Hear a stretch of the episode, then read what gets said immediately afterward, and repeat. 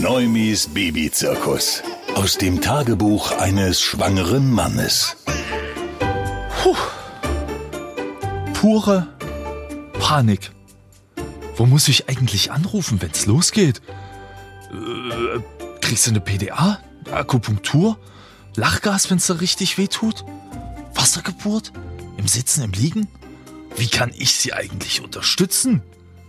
Oder werde ich an dem Tag wie ein absoluter Trottel, wie ein Nichtsnutz daneben stehen und nichts tun können? Haben wir eigentlich alles eingekauft? Haben wir alles besorgt? Ist in der Geburtstasche alles drin? Fragen über Fragen.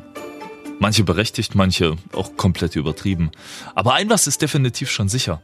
Du kannst so eine Geburt wirklich nicht planen. Obwohl es ja eine Geburtsplanung gibt. Aber trotz bester Vorbereitung fühlst du dich, also ich mich, überhaupt nicht vorbereitet. Jetzt ist die Zeit, wo es jederzeit passieren könnte.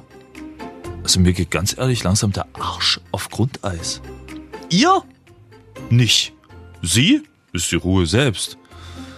Ich hoffe ganz stark, dass im Moment aller Momente ich mit einer dicken Dosis Adrenalin ganz genauso sein kann. Aber trotzdem geht mir ein was von der Hebamme nicht mehr aus dem Kopf. Ist mal was. Ich habe schon Männer umfallen sehen. Ganz ehrlich, ich habe jetzt schon keinen Hunger vom Muffensausen. Neumis Babyzirkus. Aus dem Tagebuch eines schwangeren Mannes.